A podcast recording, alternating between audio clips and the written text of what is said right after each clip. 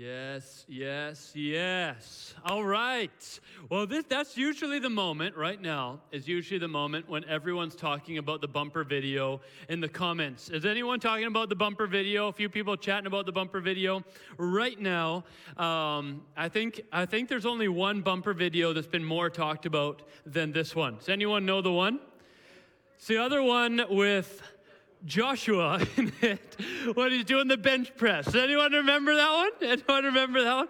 Oh, that's a doozy. Mr. Joshua Clark has been our most famous uh, bumper celebrity. And last week, everyone was saying, Where's he running? And is he barefoot? And all these amazing questions. And I'll tell you how you can find out the answer to those things. The way you can find out the answer is you join the tech team, you become a videographer with us, you join us for a bumper video and then you'll be able to zoom down to his feet and know exactly what he's wearing, okay?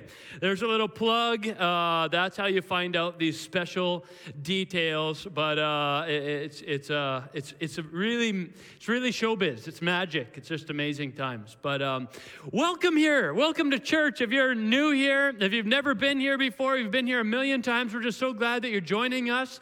Uh, my name's Pastor Evan. Uh, actually, my name's just Evan. it, it, my, my first name is Evan, not Pastor. But uh, I am a pastor of this church, lead pastor, and just so glad that you're with us and part of this with us.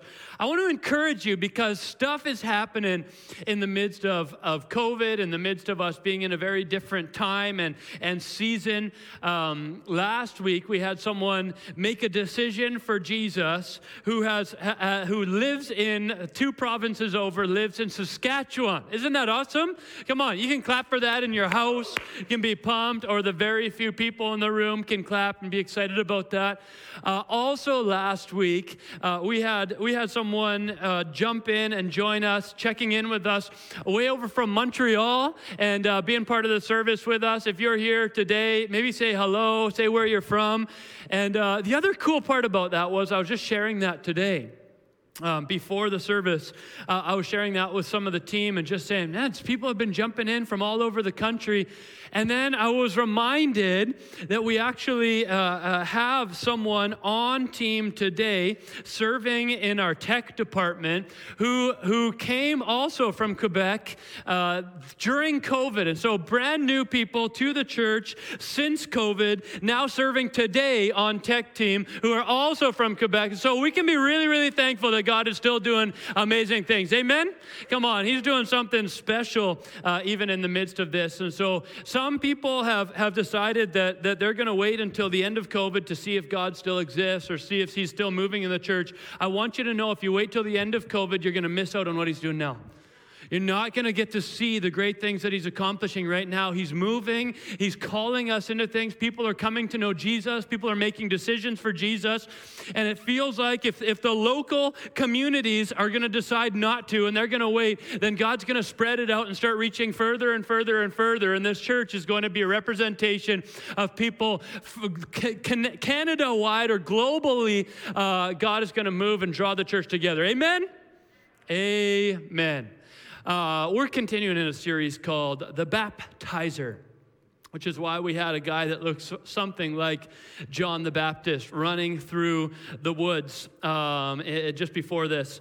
And we've been looking at John the Baptizer because he's this famous character in Scripture, and all the Gospels write about him all, Matthew, Mark, Luke, and John. And so we just want to talk about him for a while. The first week we talked about his calling how it came to him before he was ever born, before he ever showed up. The calling came to his parents, and then they were to call him John, and he was going to turn hearts of Israel to God, hearts of the world to God. Then we talked about his life how his life was, was really uh, a, a, choice of his. Now I'm called, but then I'm choosing. I'm going to go live in the wilderness. I'm, I'm going to live different than the rest of the world. I, I feel like God's got a call on my life that's different from some of my friends, so I'm going to live differently than some of my friends. Then we talked about his message.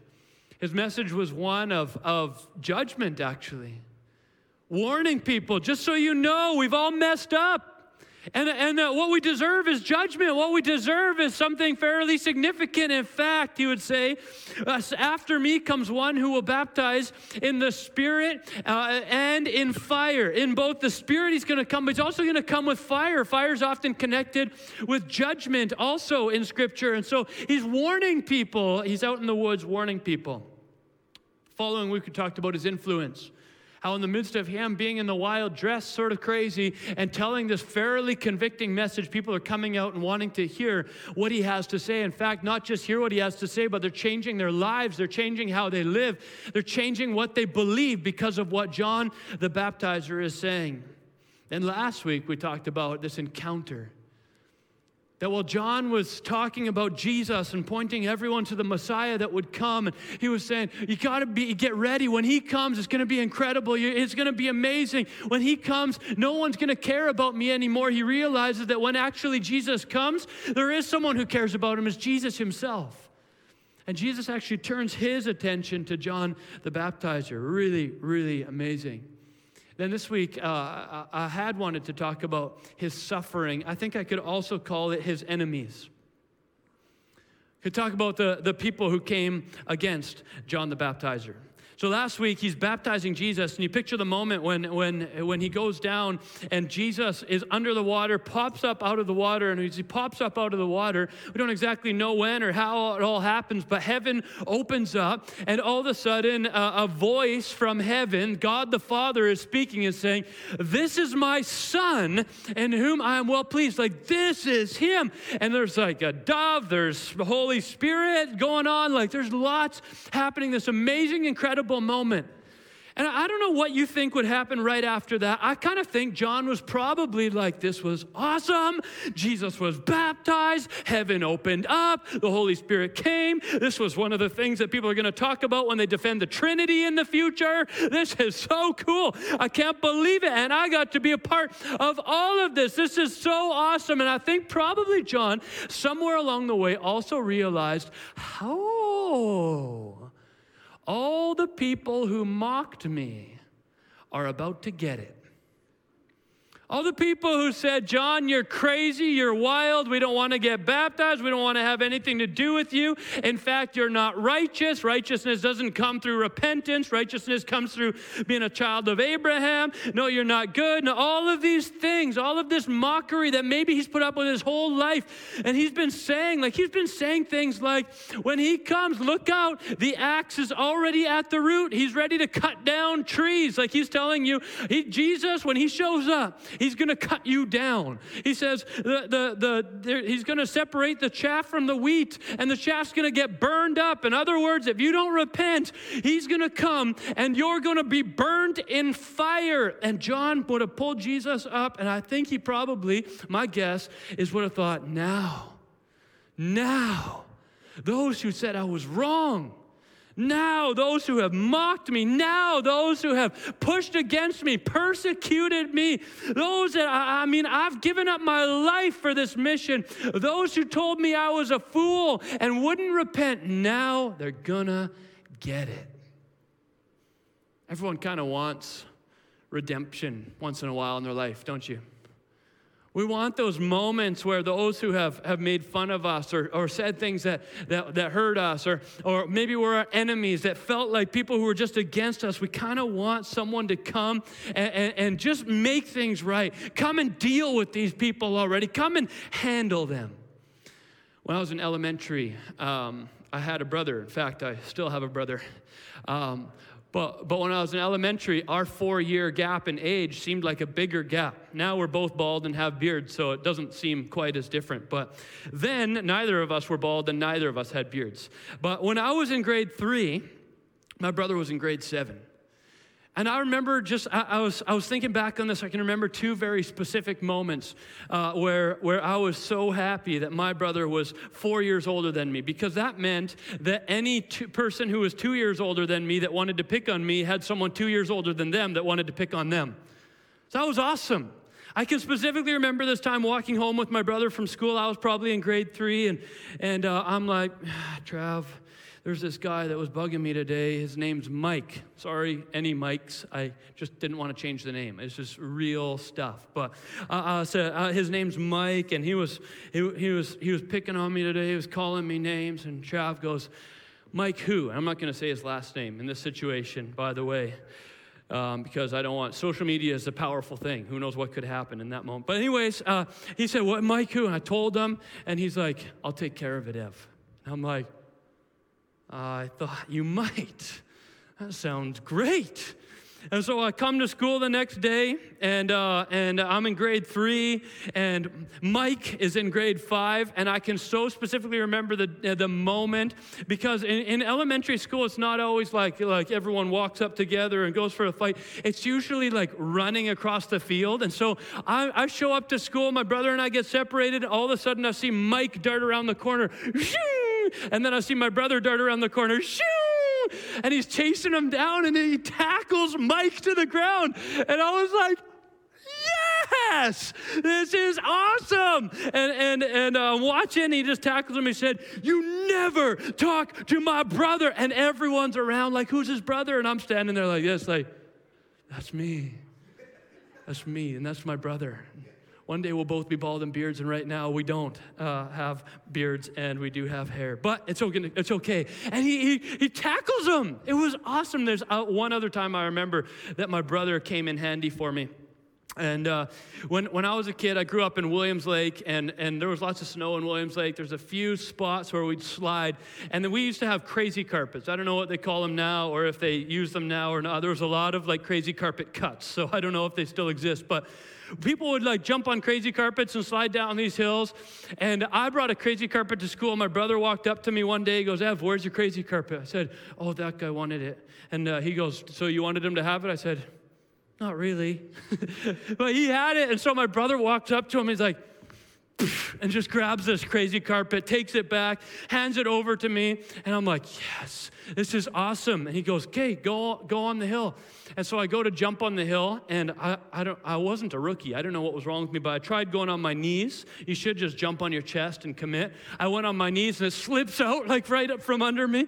And uh, the whole school is watching. I feel like such a doofus, and I'm like, I can't believe I did that. I can seriously still remember like a lump growing in my throat. Like, I can't believe my brother would do something so nice for me, and then I would make him look like a fool like that. And, but, but, but I slip out, and everyone starts laughing, and he goes, Hey! And everyone stopped laughing.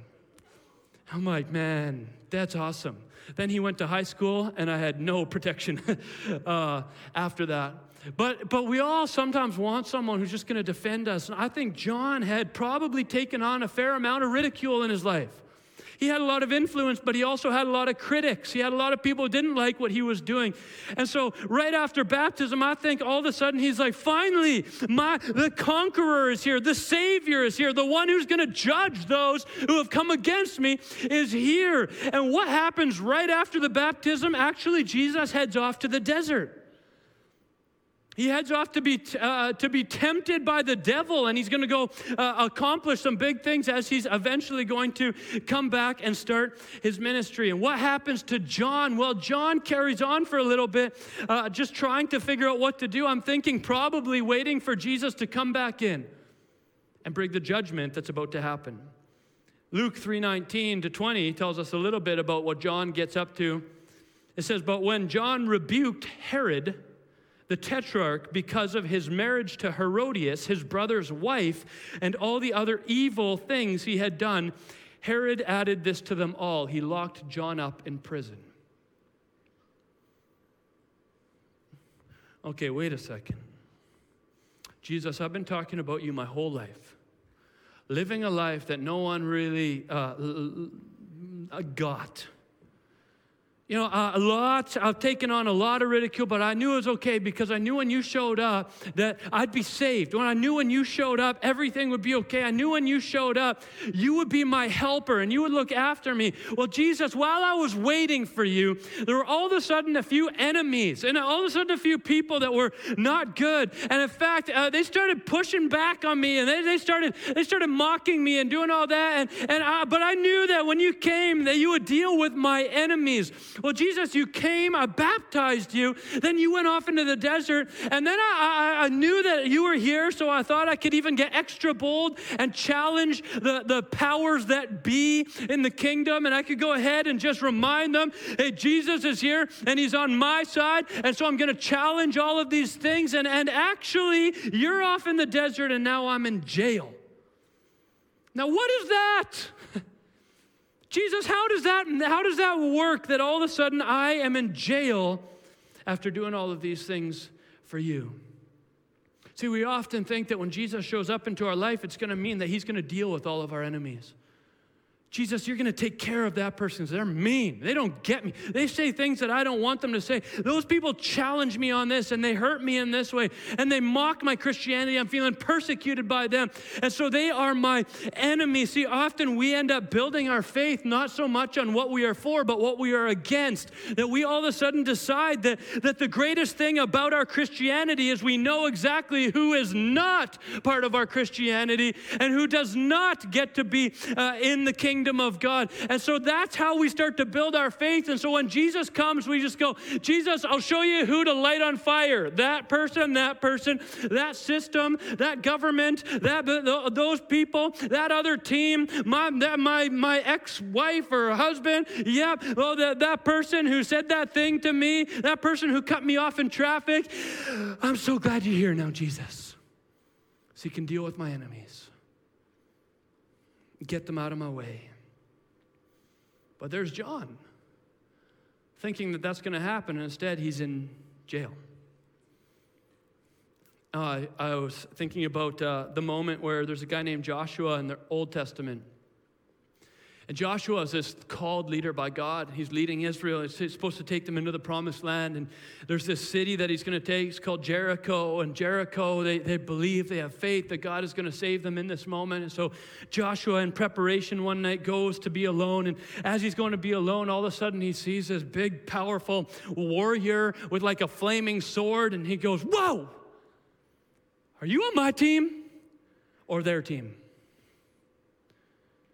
Are you with me? Or are you against me? Because that's often what we want to know. God, are you for me or are you on the other side? And usually we're pretty sure that you're for me, that that's good because that means you're against them. Because if you're for me, you have to be against them. See, Joshua puts God in a spot, says, or, or this warrior in a spot that says, Are you for me or against me? And this guy all of a sudden says back to him, Neither. But as the commander of the Lord's army, I come. Most scholars would say this is Jesus showing up early on. He says, uh, As the commander of the Lord's army, I have now come. In other words, Joshua, I'm not on your team. You better get on my team. John the Baptist is also going to try to make sure he knows what's happened. Jesus, are you for me or are you for them. Luke 7 16 to 28, it says, as Jesus is doing a bunch of things when he gets back from the desert, John's in prison. It says they were filled with awe and praised God. A great prophet has appeared among us. They said, God has come to help his people. They said, This news about Jesus spread throughout Judea and the surrounding country, and John's disciples told him all these things. Calling two of them, he sent them to the Lord to ask, Listen, are you the one who is to come, or should we expect someone else? Now, hold up a second. Let's just go back one week in our story, uh, not, not that long in John's story either. And John, you just finished baptizing him. You saw heaven open up. Did that happen before? Never before. Okay. You saw, you heard a voice from God. Has that ever happened before? Never before. You saw like a dove like light coming and descending on him. Have you seen that before? No, never before and you were, were sure in your own words that this was the one you were unworthy to unstrap his sandals. Is that right? Yes, that's right. And now all of a sudden, because you're in jail and because he's doing good things for people that you didn't like and who weren't nice to you and weren't good to you and, and didn't repent as fast as you thought they should, now because of that, you're wondering if this is even the God that you already said he was. How many times in our life do we question if God is really God because other people are not being judged the way they should be judged? They're not being treated as badly as they deserve. They're not being, they're not getting the, the, the, the just desserts that they have given me. I've lived my life for God. I've done the right things for God. I've served Him. All of these people have been against me, but I knew, God, that when your judgment would come, you would smite them, you would deal with them, and instead I'm in jail and you're healing them? You're taking care of them? You're looking after them? I'm against them. Jesus, are you for me or are you against me. My sense is that Jesus is, a, is about to, and I kind of know the story, let John know that I'm not for you or against them. I want to know, John, are you for me? Even if I'm for them. So they ask him, Are you the one we should expect or, or that we are waiting for? Should we expect someone else? I love this moment. It says, At that very time, Jesus cured many who had diseases, sicknesses, and evil spirits, and gave sight to many who were blind. So he replied to the messengers, ah, Go back and report to John what you have seen and heard. The blind have received light, the lame walk, those who have leprosy are cleansed, the deaf hear, the dead are raised, and the good news is proclaimed to the poor. Blessed is anyone who does not stumble on account of me. So Jesus says, uh, it's a pretty crazy moment. These guys come up say, Excuse me, Lord. We have something to ask you from our leader in prison. Uh, what is it? Are you actually the one that we said you were and that we told everyone about? Or should we look for someone else? Because John, who is the messenger, he's in prison. So are you actually the one? And Jesus is like, I, I, like, like, I don't know what he says in this moment, how this moment comes about. He's standing there, they've come and talked to him, and all of a sudden there's this blind person. Boom, here's your vision. Deaf person. Boom, here's your here's your he- healing. Uh, sick person. Boom, stand up and walk. All of these people are just being touched, and Jesus says, Hey, go back and tell them what you just saw. Go back and tell them all of these good things are happening happening. And if he doesn't like it because he's in prison, uh, uh tell him, uh, uh, You're blessed if you don't stumble because of this, but I'm not changing what I'm doing.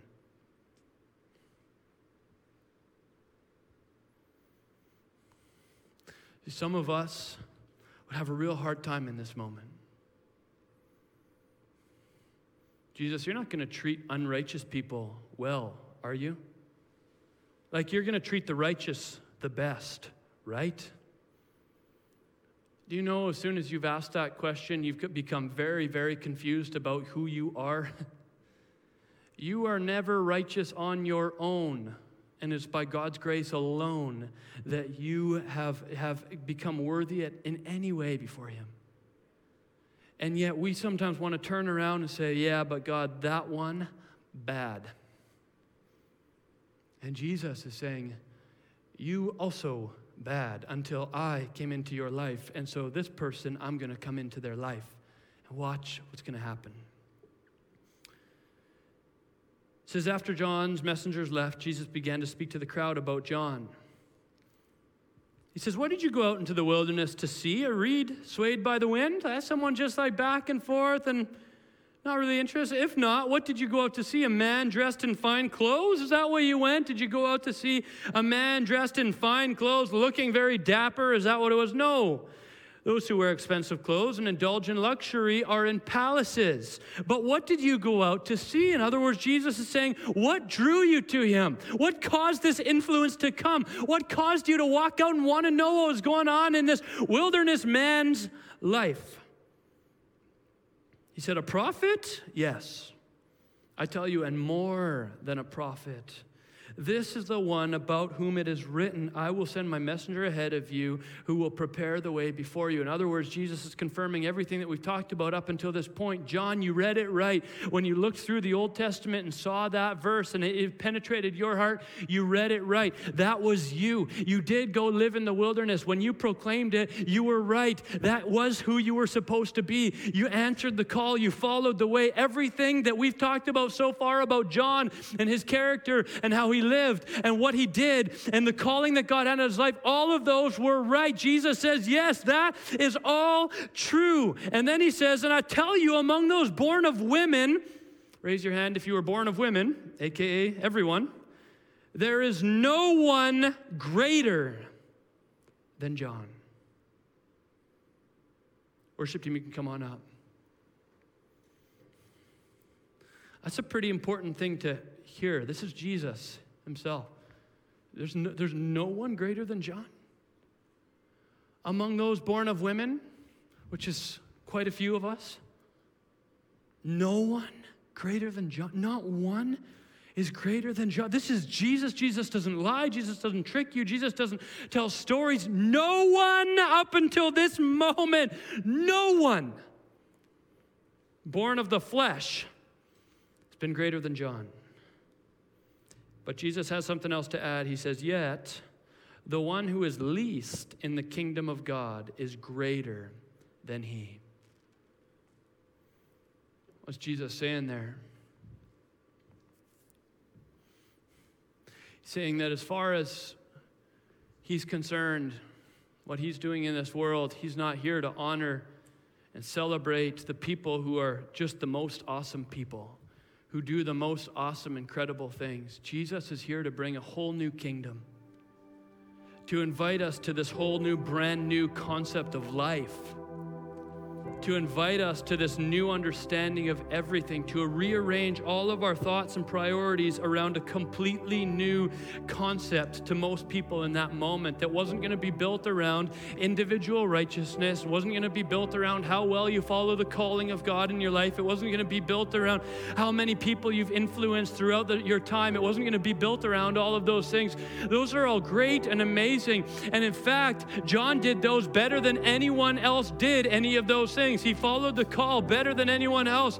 He lived it better than anyone. Like he, he influenced people better than anyone else. He accomplished more. He pointed to Jesus better than anyone else. That's why Jesus got baptized by him. But then G- John starts questioning Jesus and saying, Hold up a second, because my kingdom is being a little bit rocked here. Whose team are you on? You seem to be going to my enemies and healing them and saving them and preaching to them and inviting them to come and know you. Meanwhile, I'm rotting in prison. So I'm just trying to understand because Jesus, I'm not sure if you're on my team or if you're on their team. And Jesus shows up and says, I'm not on either. You have to decide if you're on mine. Jesus doesn't show up and say, Let me play in your kingdom for a while. He says, I got a kingdom right here, and you're welcome to come. I had this picture today of, uh, you know, if you're in, in PE, you got two captains I don't know if they do this anymore. You have two captains and a lineup of people, and you'd pick your team, and you'd pick all the best players and stuff. And you know, everyone's lining up. Maybe I'm one captain here, and there's another captain, Rob, over there, and and uh, we're we're about to pick our team, and, and we don't like each other. We're going to pick teams that are going to destroy each other. Maybe I'm throwing a few trash talks his way, or, you know, we're, we're, we're against each other. That's our goal. And then all of a sudden, us, uh, the one that I've been telling them, oh man, I just wish my one friend Jesus was here. If he was here, you guys would just be absolutely toast. He's not here, but if he was, oh, oh, you bet, you might want to start on my team right now. Who wants to be on my team? Because the, the star is going to come. And when he comes, you're going to wish you were on my team, okay? And then, and all of a sudden, Jesus walks in the door. Oh, woo! Now you're done. Jesus, you're my first pick. Come on, come on, Jesus. Jesus, Jesus, come on my team right now so we can teach my enemy a lesson or two. Come on over here, Jesus. Jesus doesn't respond. I said, Jesus, what are you doing? Hey, hey, what are you doing, Jesus? I've been telling these guys about you. They know about you. They know who you are. They know that they're going to get whooped because they didn't decide to be on my team because I knew you'd join my team. I knew you were on my team. So just come on over. And the strangest thing starts happening is Jesus starts actually pulling people from that team onto his. I'm looking and said, Jesus, no, no, no, no, no. No, you're on my team, Jesus, not their team. You're on my team. Are you on their team? He goes, No, no, no, I'm not joining theirs. I'm not joining yours. I've got a team over here. I'd like to know if you'd like to come. No, well, my enemy's on that team. Well, they're not your enemy over here, where it's a whole different team. It's a whole different way of thinking. No, I can't let go of all the pain that they've put me through. I want to beat them. I want to stomp them. I want to I want to own them. I want them to know how much it hurts to be to be abused like I've been abused. And Jesus says, Sorry, I, I, I, have a different team and you can come be part of it if you'd like. But there's no enemies in this team. Daniel, Pastor Daniel said that today. There's no hate in this team. And in fact, I'm going to keep inviting people that you used to call your enemy to this team. And they're so used to you saying bad things about them that they're going to be surprised to hear my voice saying good things to them. And so they're going to quite easily come, actually. You don't want to be on the team.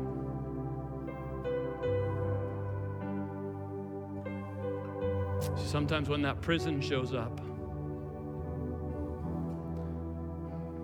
sometimes when other people who haven't done all that good of things all of a sudden start experiencing the grace of Jesus, we say, wait, wait, what about me? We start to question if God is actually the God that we thought He was. And He says, I've brought a new kingdom. I brought the kingdom of God here. It's not about two kingdoms of earth, it's about the kingdom of God. Do you want to be part of it? I want you to think for a second who is that enemy in your life?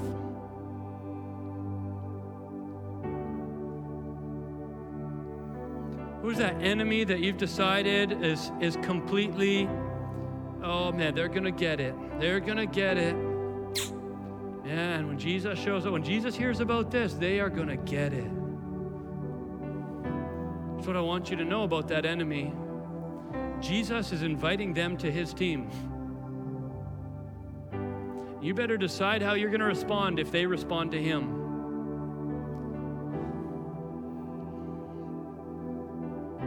As Jesus says, Blessed are those who do not stumble on account of me, on account of me being filled with grace and loving even people who haven't loved you. Blessed is he and she who does not fall away on account of me. So today, um, as you consider who's that enemy in your life, I want you to recognize something. You're fighting for the wrong kingdom if you have an enemy. If the enemy of you is not just the devil, then you're fighting for the wrong kingdom. The only enemy of the kingdom of God is the devil who tries to steal our souls. If that's not your enemy, if you've got a different enemy, you're fighting for the wrong kingdom, and Jesus is inviting you to his kingdom. He said, Come over to where I am, be part of what I've got for you. If that's the case, I just want to pray for you. So today, if you say, I want to be part of that kingdom, Jesus, I, I, I, don't want to miss out on your kingdom. I don't want to bring you over to mine anymore. I want to come to yours. I don't want to just be uh, my kingdom. I don't need to be against that other kingdom. I just want to be part of your kingdom.